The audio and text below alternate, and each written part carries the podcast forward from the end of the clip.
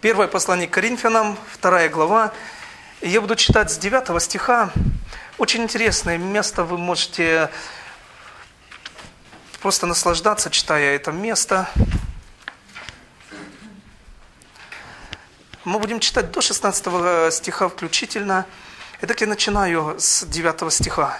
Но, как написано, не видел того глаз, не слышало ухо, и не приходило то на сердце человеку, что Бог приготовил любящим его. А нам Бог открыл это Духом Своим, ибо Дух все проницает и глубины Божьи. Иногда вот это местописание, 9 стих, э, ставит контекст того, что а, речь идет о новом Иерусалиме, о новом небе, новой земле, которую Бог приготовил для нас, что не видел того глаз, не слышал ухо, что Бог там для нас приготовил. Но смотрите, 10 стих говорит о том, что нам открыто то, что не видел глаз и не слышал ухо, не приходил то на сердце человеку. Так или нет? Вы заметили, что 10 стих говорит, а нам Бог это открыл. Ибо Дух все проницает и глубины Божьи. То, что сокрыто от физического глаза, то, что сокрыто от физического уха, то, что э, сокрыто э, вообще от физического восприятия человека, мы можем это понимать посредством Духа Божьего. Потому что Дух Божий все проницает, Он знает все глубины Божьи, потому что Он Бог. А если что-то неизвестное для Бога? Помните, как апостол Павел цитирует, он говорит, что «сойду ли в преисподнюю, там рука твоя, пойду ли куда укрыться от Духа твоего?» Аминь. То есть, смотрите, Дух Святой, и мы сейчас говорим о Духе Святом. Дальше. Кто из людей знает, что в человеке, кроме Духа человеческого, живущего в нем?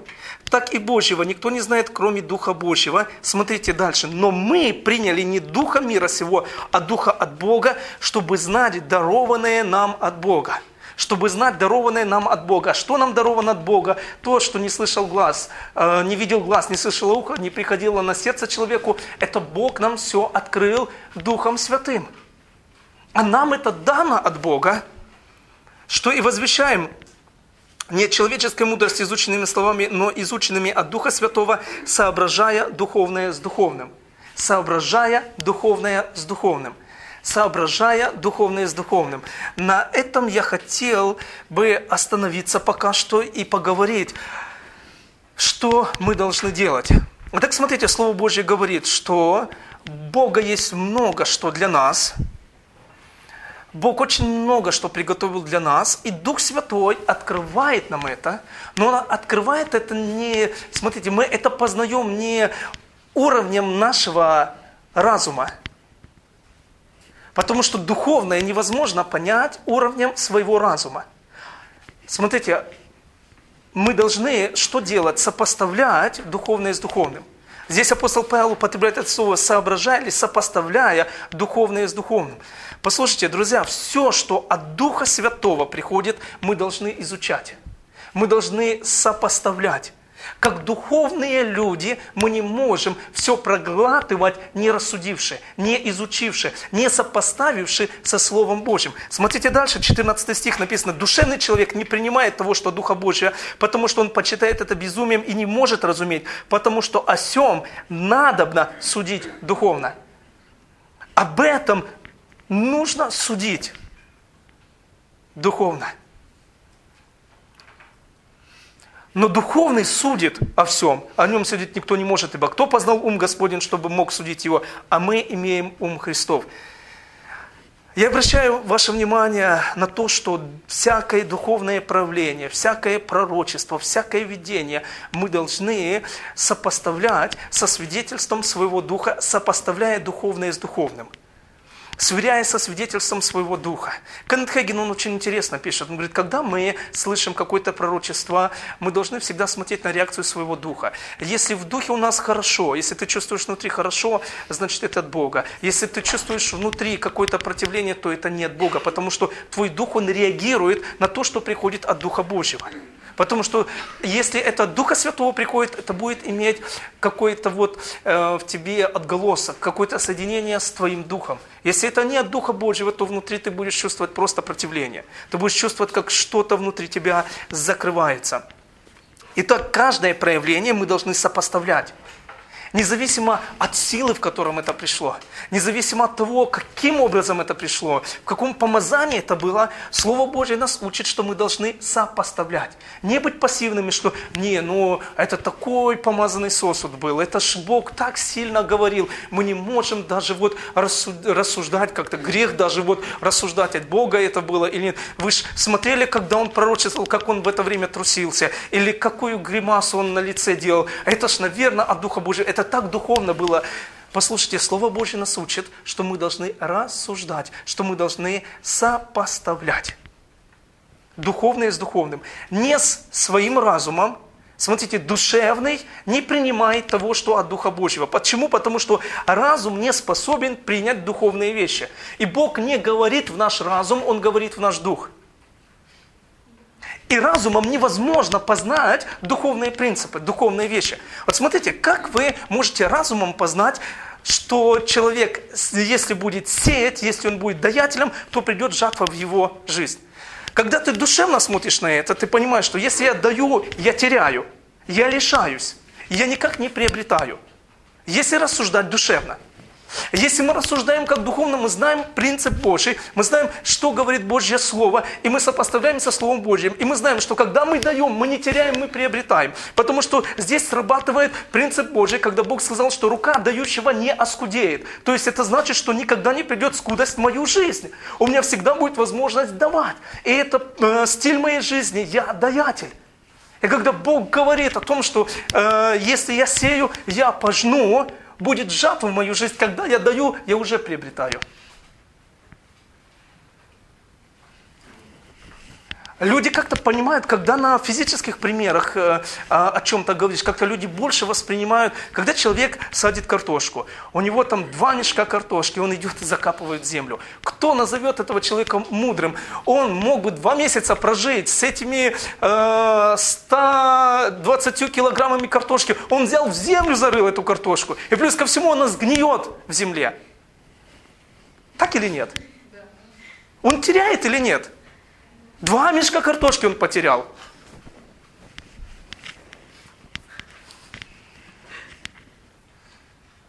Но мы понимаем, что не, не, не, он не потерял. Он наоборот мудрый. Он в, э, где-то там ближе к августу пойдет выкопает и не два мешка картошки, а он выкопает очень много картошки. Мешков 20 выкопает. Крыму меньше. Ну хорошо, 10 мешков выкопает. Он все равно пожнет. Сразу же, на следующий день он придет, выкопает там 10 мешков картошки.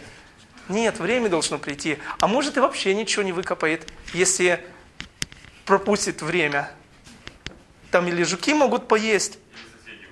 Или, не, соседи навряд ли выкопают, кто-то другой обычно. Потому что даже цыгане у соседей не воруют. А, кто-то другой найдется. Итак, смотрите, а, а, наш разум, он не может принять того, что приходит от Духа Божьего, и мы не можем рассуждать о духовных проявлениях на уровне нашей души. Но если мы вообще не рассуждаем о духовных проявлениях, то мы просто вот как мирские люди, как миряне. Мы все воспринимаем, что само собой разумеющееся, и как бы ни о чем не рассуждаем вообще. Ну, сказали так, значит вот так. Сказали вот так, значит вот так. Вы заметили, что с мирским человеком говоришь, он и в инопланетян верит, и в Бога верит, в ад не верит, и э, там во что угодно он верит, и во, во все созвездия, во все... Э, вы буквально недели три назад э, смотрели один дом в Черкасах, хотели купить, и заходим, и продавец, та, которая ввела нас, говорит, и, и вот кто ваша девочка по созвездию, по гороскопу? Я говорю, а что вы хотите услышать от нас? Не, ну вот под каким созвездием она родилась? Я говорю, она родилась под самой счастливой звездой. Она родилась под э, звездой Иисуса Христа. Она благословенный Господом ребенок. А, понятно, понятно, я все поняла. И тема сразу изменилась. Я смотрю, она то в гороскопы верила, уже в гороскопы не верит. Но смотрите, человек рассуждает, ну, как мирской человек. Ему все равно, и он все пытается анализировать своим умом. Это то, что к нам пришло через эпоху просвещения, когда разум человека стал главным судьей. И если я понимаю что-то, если могу что-то как бы объяснить, то значит это существует, это правда. Если я чего-то не могу понять разумом, то этого не существует.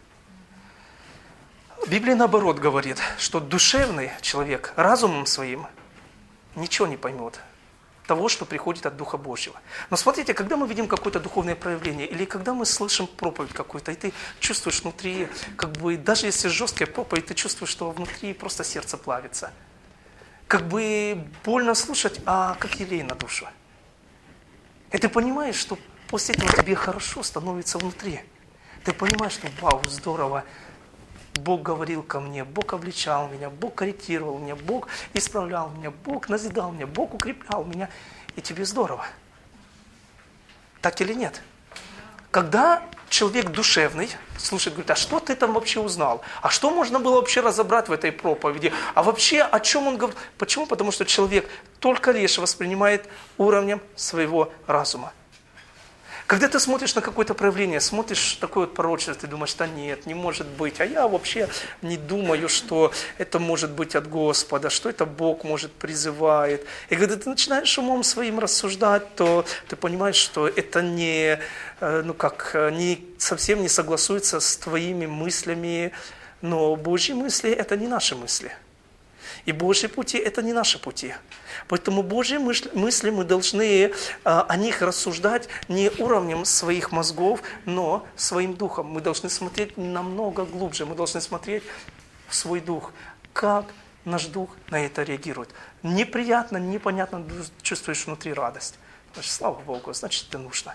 Или наоборот, чувствуешь как бы разумом, вау, здорово, это самый лучший путь, ведь это прекрасно. А смотришь, когда глубже, чувствуешь, не-не-не, по-моему, здесь что-то не так, по-моему, что-то не договорят, по-моему, здесь что-то спрятали, и ты чувствуешь, что какая-то опасность в этом. Хотя плотским, если умом смотришь, душевно об этом рассуждаешь, кажется, все классно. Когда ты подходишь с духовной стороны, то ты видишь, что не совсем все классно. Итак, нужно судить духовные проявления рассуждаются на духовном уровне, или духовные свидетельства, когда приходят, или духовные какие-то пророчества приходят, какое ни было бы духовное проявление, об этом нужно судить по духовному свидетельству, об, об этом нужно, на это нужно обращать внимание, мы не можем просто проглотить, не рассудивши, но мы должны сопоставлять.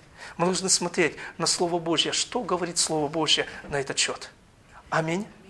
Смотрите, в 14 главе, в первом послании к Коринфянам, откройте, пожалуйста, 14 главу, первое послание к Коринфянам, замечательная глава, которая очень много говорит о говорении на иных языках.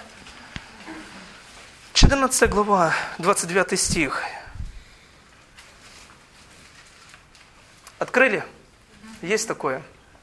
Брат, прочитай, пожалуйста, чтобы не я читал, чтобы вы знали, что в вашей Библии это написано. 29 стих пророки пусть говорят двое или трое, а прочие пусть рассуждают. Дальше. Нет, пока что 29 стих. Услышали, что написано? Сестра, вот вы теперь прочитайте, чтобы точно и с этой стороны зала то же самое было и с той. 29 стих. И пророки пусть говорят, двое или трое, а прочие пусть рассуждают. Итак, смотрите, у вас в Библии же написано, что прочие что должны делать? Зачастую, каким образом мы читаем это местописание, а прочие пусть молчат и принимают в благоговении и глотают все, что им пророчествуют. Вот зачастую мы вот так понимаем это. Что бы мне пророчествовали, аллилуйя, слава Богу, принимаем, брат, или принимаем, сестра. Это так здорово. Но Библия нас учит, что мы должны рассуждать. Рассуждать над пророчествами. Мы не имеем права проглотить, не рассудивши не, сосвер... не сверивший, во-первых, со Словом Божьим, во-вторых, со свидетельством своего Духа. Мы должны понимать, что пророки тоже люди. Помните, когда э, к Давиду приходит Нафан, э, Давид позвал Нафана и говорит, Нафан, у меня есть прекрасное предложение. Как ты думаешь, если я построю дом Богу нашему, храм построим, замечательный храм, такого в мире не существует. Здорово это. Нафан был пророком Божьим, он говорит, строй, и Господь будет с тобою. Замечательно, да благословит тебя Господь. И Нафан пошел домой. По дороге домой Бог ему говорит, Нафан, возвратись к Давиду и скажи, что ты не построишь храм. А Нафан только что, как пророк Божий, ободрил Давида строить храм. Почему? Потому что поступил по-человечески. Поступил как человек, но не как пророк. Спросили слово, он сказал слово, но это было слово Нафана, не было слово Божье. Через время, когда э, Нафан вернулся к Давиду, он уже сказал ему слово Божье. Он говорит, так говорит Господь, ты не построишь храма. Конечно, Давид тоже был духовный человек, он не отрезал голову Нафану, не знал лживого духа с Нафана, ну, как обычно харизматы это делают, сразу начинают изгонять всех, связывать все и со всеми. Итак, смотрите, Слово Божье нас учит тому, что мы должны проверять все, что говорит Господь. Когда люди приходят, э, говорят, мне сказал Господь, мне было откровение, вот я слышал в духе, и вот у меня есть свидетельство в духе, сопоставляйте. Не просто, о, сестра, раз тебе Бог сказал, раз тебе такое было откровение. Нет, Писание нас учит, мы должны рассуждать как духовные. А духовный судит обо всем. Не уровнем своих плотских мозгов, но он судит Словом Божьим. А что говорит Слово Божье на этот счет? Второе, какое свидетельство твоего духа? Что в твоем духе? Как твой дух на это реагирует? Аминь. Когда мы пассивны, мы не желаем рассуждать над этим. Легче всего принять. Поймите, что нам э, всегда хочется, чтобы кто-то принял за нас решение. Почему? Потому что тот, кто принимает решение, он и ответственен. Мы хотим сбросить с себя ответственность. Человек хочет иметь власть, но он не хочет иметь ответственность. Но вместе с властью приходит и ответственность. И в духовном мире эти вещи взаимосвязаны. Они не взаимно исключающие друг друга, но это взаимосвязанные вещи. Если Бог дает тебе над чем-то власть, Он и дает тебе ответственность за это. Пассивность не хочет брать ответственность. Поэтому хочет, ну, попророчествовали мне, слава Господу, замечательно. Но мы должны быть открыты к анализу, к духовному анализу. Итак, смотрите, когда мы пассивны к проверке любой информации, что происходит? Из-за пассивности приходит обольщение. Потому что если мы не рассуждаем, не сопоставляем, и дьявол, то видит, что ты принимаешь пророчество за пророчеством, пророчество за пророчеством, будьте уверены, он обязательно пошлет вам еще одного пророка или пророчицу, которая будет пророчествовать, и вы точно так примете это же пророчество, уже ложное пророчество, как и вы приняли истинное пророчество перед этим. Почему? Потому что вы все принимаете, не, рассуж... не рассудивши над тем вообще, к чему это пророчество, а вообще на основании Писания или не на основании Писания это. Так или нет? Вы согласны со мной? Итак, смотрите, если мы научимся рассуждать, сопоставлять, тогда мы увидим, что на самом деле мы защищены от того, чтобы попасть в обольщение. Откройте вместе со мной Евангелие Тана, 10 глава. Евангелие Тана, 10 глава.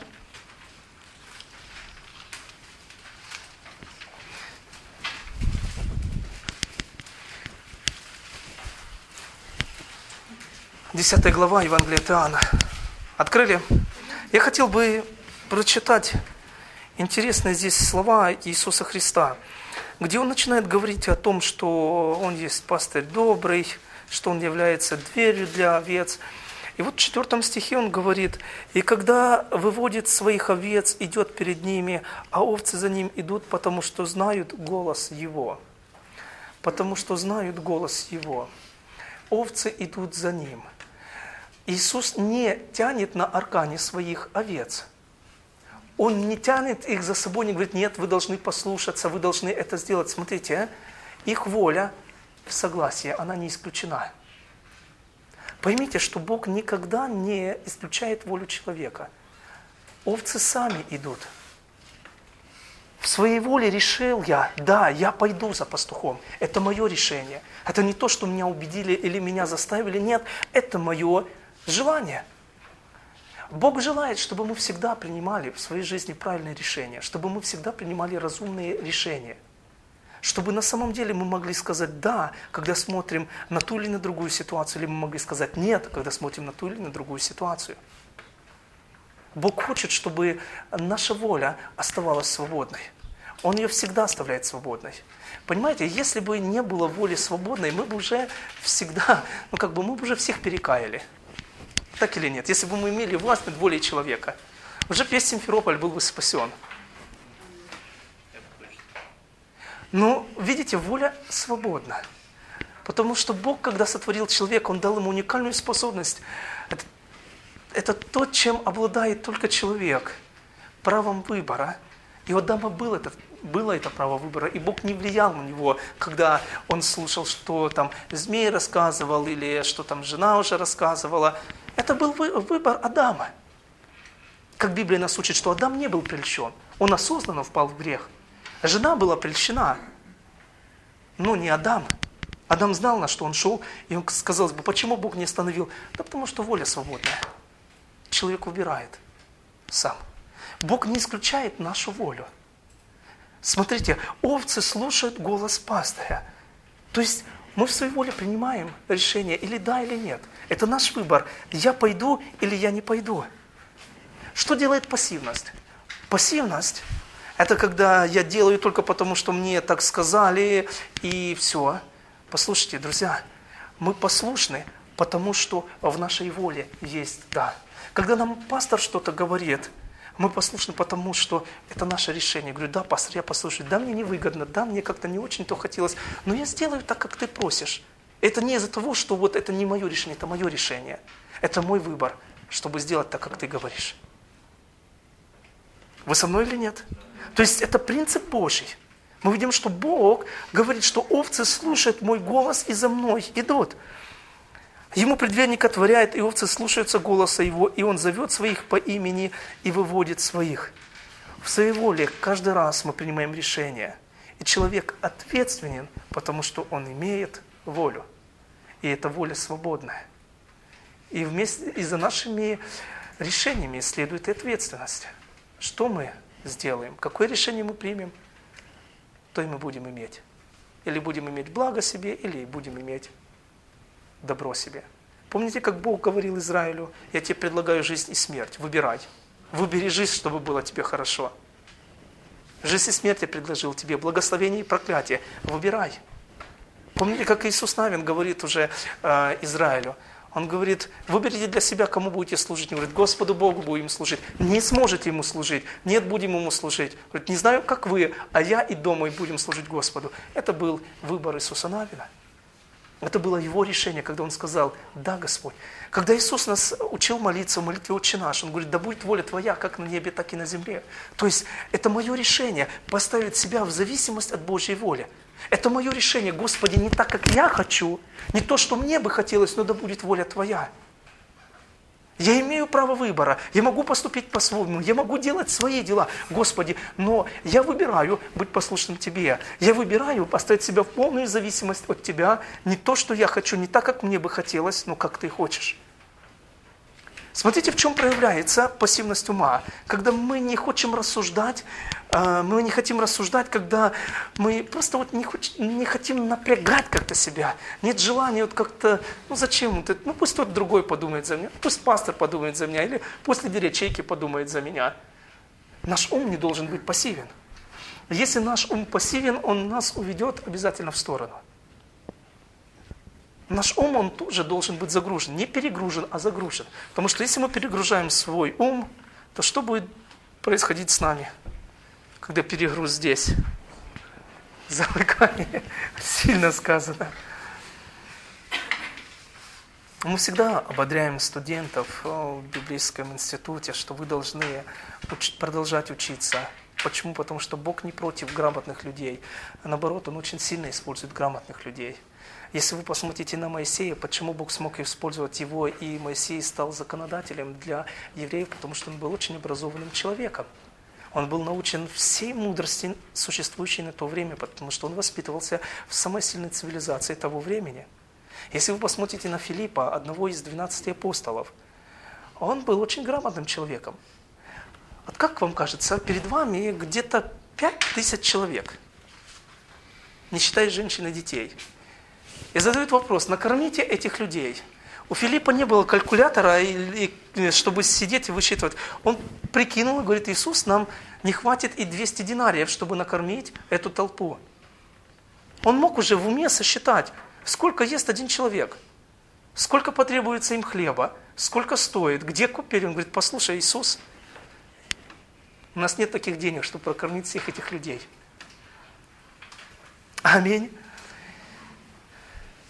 Когда мы загружаем свой ум полезными вещами, потому что э, если ум вообще ничем не загружен, в пустой голове будут всегда пустые откровения, пустые видения. Это нормально, когда вы знаете несколько языков, это нормально, когда вы знаете э, около тысячи мест Писания наизусть, можете цитировать целые послания наизусть. Э, это тоже нормально. Это нормально, когда вы знаете компьютер, это нормально, когда вы э, много что знаете. И вы должны в этом развиваться больше, больше, больше. Не просто вот я научился, как ложить кирпич, и с меня этого хватит. Нет, можно научиться еще узнать, какой кирпич бывает с чего он состоит, какие заводы выпускают, какое качество этих кирпичей, как он а, обжиг проходит или не проходит, какие есть э, специфики этого кирпича. Вы можете стать таким специалистом в этом. Как я помню, один человек рассказывал, говорит, чуть не а, прогорел на одном объекте, когда пришел хозяин. Говорит, слушайте, а что вы э, вот эти вот э, провода вот подвели очень тонкие, я же, они погорят, когда я свет включу.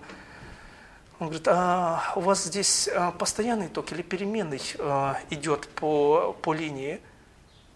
Он подумал, подумал, и как бы тоже директор большой компании. Говорит, ну, у меня здесь постоянный ток. То есть он имел в виду, что постоянно электричество идет, нет перебоев. У нас переменный ток идет. И он тогда говорит, ну, если бы у вас было переменное здесь напряжение, тогда эти, этот кабель был бы вообще очень плохим, он бы погорел, но так как у вас постоянный ток, этого сечения достаточно, то есть, да, да. Это не хитрость, а догадливость. Когда на самом деле из-за того, что мы э, интеллектуально подкованы, мы можем на самом деле быть на высоте. Мы должны учить больше и больше мест Писаний наизусть. И просто вот встретились там со свидетелей Иеговы, где же там за церковь что-то написано? Вот помню, что Иисус что-то говорил, где же написано это? Я смотрю, послание фессалоникийцам, а где же, по-моему, Матфей, где же Матфей? Сейчас я посмотрю в оглавлении, где же Матфей, а у меня в Ветхом или в Новом Завете, хоть оно, и вы начинаете вот, начинаете с бытия, ага, бытие, исход, левит, числа, второзаконие, ага, в Ветхом Завете нет, от книги Нового Завета, о, Матфея есть, ага, страница, 28 глав, там, где же...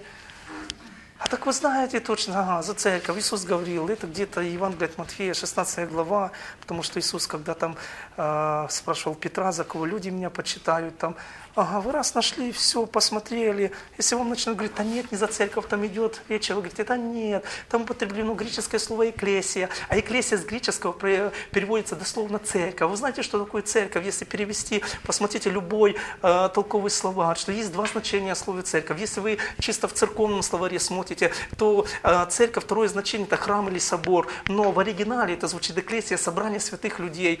И они будут смотреть, понимать, что не, по-моему, с этим человеком бесполезно ему что-то доказать, и если с ним немножко поговорить, он нас переубедит. Только из-за того, что ваш разум не остался пассивным. Вы позволили вашему разуму загружаться правильными вещами. Аминь. Слава Богу. Что такое пассивный дух? Пассивный дух – это спящий дух. Слово Божье говорит о том, что наш дух, он должен, как светильник, всегда гореть. Мы не должны оставлять свой дух голодным или пассивным – мы должны понимать, что нормально для нас всегда молиться. Не только когда проблема, мы молимся. Не только когда сложная ситуация, мы молимся тогда как-то и постимся, начинаем Библию читать. Но это должен быть стиль нашей жизни. Почему? Потому что таким образом мы свой дух э, всегда э, держим в балансе. Мы свой дух держим, всегда, светильник держим всегда горячий. А во втором послании Тимофею, в первой главе, апостол Павел, когда дает наставление Тимофею, он ему советует очень простые такие вещи. По сей причине, это 1.6, 2 Тимофею, по сей причине напоминаю тебе возгревать дар Божий, который в тебе через мое рукоположение. То есть возгревать, чтобы он не был холодным, или чтобы он не был спящим, но чтобы он всегда был, или образно говоря, а, аккумулятор должен быть всегда заряжен, чтобы им можно было всегда воспользоваться. То есть наш дух, он должен быть всегда в должном состоянии. Он не должен быть пассивным. Если дух пассивен, то нам очень тяжело будет различить, э, дух обольщения это или не дух обольщения. Мы можем проигнорировать. Пассивность тела. В чем проявляется пассивность тела? Наше тело, оно вообще очень быстро адаптируется к обстоятельствам. А медицина говорит о том, что э, для того, чтобы у человека что-то вошло в привычку, ему необходимо буквально только три недели с постоянством это делать. Это доходит до, э, вырабатывается привычка. Если вы хотите научиться с утра молиться, допустим, э, в 7 часов, три недели подряд, каждый день вставайте в 7 часов, вы видите, что на четвертой неделе вам не в тягость будет уже вставать в 7 часов. Если, конечно, вы не перегрузили себя с вечера, если вы легли в 2 часа ночи, то, конечно, всем вам будет очень тяжело встать. А для нормального отдыха тела необходимо нормальных 8 часов сна, если тело здоровое. Если вы меньше спите, поймите, что тело, оно изматывается, и потом, это все равно как батарея разряжается. Когда она, э, в, знаете, когда у вас на мобильнике разряжена батарея, если вы не подзаряжаете, что происходит? Однажды телефон вырубается. И вам, вам так хотелось бы воспользоваться. Самый важный звонок, самый неподходящий момент вырубается. Для этого необходимо периодически заряжать батарею. Точно так и когда мы не даем нашему телу нормальное количество сна. Что происходит с ним? Разряжается батарея. На следующий момент. Чем больше спишь, тем больше хочется. Есть, поймите, вот, э, окей, мы не будем входить, говоря о теле, потому что можно настолько уйти в этом. Так нам наше тело нужно содержать в балансе. Мы не должны быть, поймите, что если наше тело не тренировано, нам очень сложно будет определенные э, вещи вынести или же справиться с определенными вещами если наше тело не тренировано. Смотрите, а, Илья, он свободно смог бежать перед колесницей Ахава 38 километров. Как бы здорово. Он был крепкий и сильный мужчина. Он смог свободно выдержать. Вы знаете, интересно, ученые говорят о том, что за свою жизнь э, Иисус Христос, за свои 35 лет, Он прошел приблизительно 33 тысячи километров. Это довольно-таки хорошее расстояние, так? Он не был таким, он чуть прошелся, или как порой мы на четвертый этаж поднялись, что еще пятый, и уже нет сил на пятый подниматься. Наше тело должно быть в балансе. Оно не должно быть пассивно такое, потому что как Дух Божий может наполнять использовать тебя, если тебе тяжело в руках Библию держать? У тебя самое маленькое издательство Библии. Есть карманный такой формат Библии, 1 сантиметр 8 миллиметров толщина этой Библии. И ты берешь только ее, потому что вот она тебе по силам. А если большую Библию возьмешь, то уже все, ты подержал три минуты и думаешь, где же моя кафедра? Нет, наше тело должно быть сильным. Оно не должно быть пассивным. Мы не должны... Поймите, что чем больше мы едим, тем больше хочется. Но когда мы держим в балансе свое тело, и мы вовремя постимся и молимся, тогда все будет в норме. Аминь. Почему наше тело должно быть в балансе? Поймите, что помазание, Бог помазывает наши тела для того, чтобы мы могли выполнить определенное служение. И помазание на теле. Почему Павел пишет, кто разрушит тело, того покарает Бог. Почему? Потому что помазание не сможет пребывать тогда на человеке. Какой бы ни был помазан человек, как только человек лишается тела, человек умирает, мы говорим, все, нет помазания. Душа и дух то живые, к Богу идут, а помазания нет. Потому что помазание было на теле. Потому что Бог использовал человека в теле. Поэтому важно, чтобы наше тело не было пассивным таким вот, ему раскачка с утра, нужно там расходиться, нужно там, и вот, да нет, утром мне лучше не звоните, я еще должен там, мы должны тренировать свое тело, но мы не должны также перегружать его. чтобы батарея не разгружалась, не, не разряжалась. Наши тела важны для Господа. Аминь. То, на, на что я хотел еще обратить ваше внимание, а еще раз, повторяю, смотрите, Бог никогда не исключает волю человека. Мы всегда в своей воле принимаем осознанные решения. Дьявол всегда пытается навязать нам свою волю. И смотрите, дьявол всегда пытается игнорировать волю человека. Ему вообще не важно, что и как. К примеру, к примеру скажу, возьмете любой сеанс экстрасенсов, что происходит, э, какой цели они достигают, выключить волю человека, чтобы человек не принимал уже никакое осознанное решение. Как только воля выключена, манипулировать можно человеком как угодно. Если дьявол порабощает волю человека, тогда одержимый человек делает все, что угодно. Он может кричать, он может драться, он может творить вообще непонятные вещи, только потому, что воля выключена. Человек и хотел бы этого не делать, но он не может. Я был на одном сеансе, приезжал как же его звали, Юрий, вылетел из головы. Это было в 91-м, по-моему, году или 90-м году. Мы молились и по побуждению пошли на этот сеанс. Я как посмотрел, а, как вели себя люди, такие образованные, умные, что они там делали, как они там парили, как чайка над водой. Там. И я заметил, что на самом деле цель дьявола – выключить волю – чтобы человек не мог контролировать себя. Но мы должны понимать, что Бог не исключает нашу волю. Послание к римлянам, 12 глава, 1 стих. Вы помните, что апостол Павел говорит, «Итак, умоляю вас, братья, милосердием Господним, представьте тела ваши, души ваши в жертву живую, святую, благогодную Господу». И чем заканчивается первый стих? «Для разумного служения вашего». Так или нет? Откроем давайте. 12 глава. Итак, умоляю вас, братья, милосердием Божьим, представьте тела ваши в жертву живую, святую, благодную Богу для разумного служения вашего. Бог требует от нас разумное служение.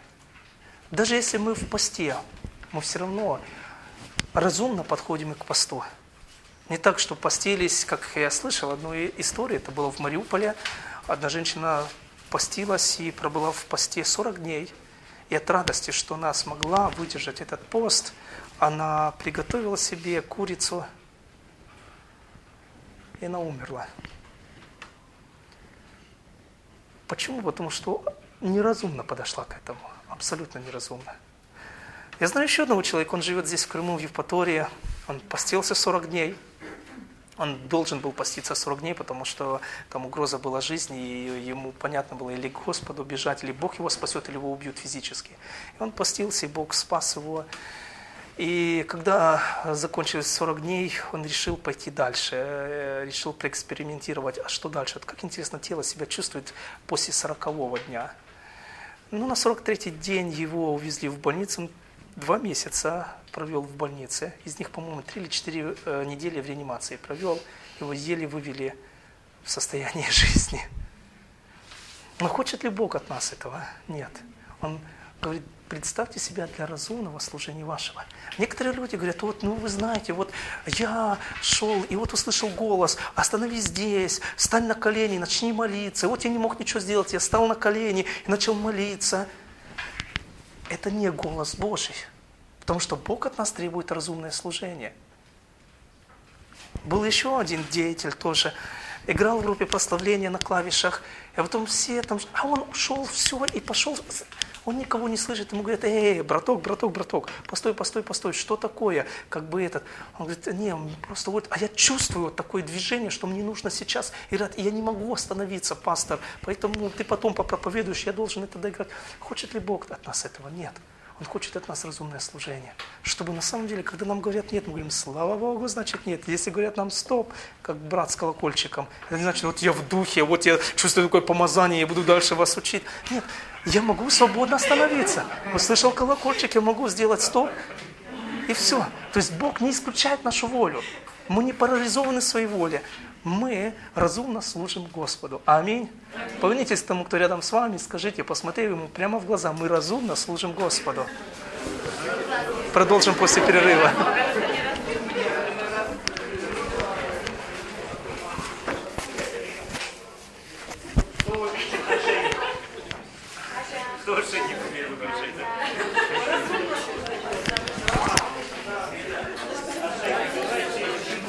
Паузу сделайте.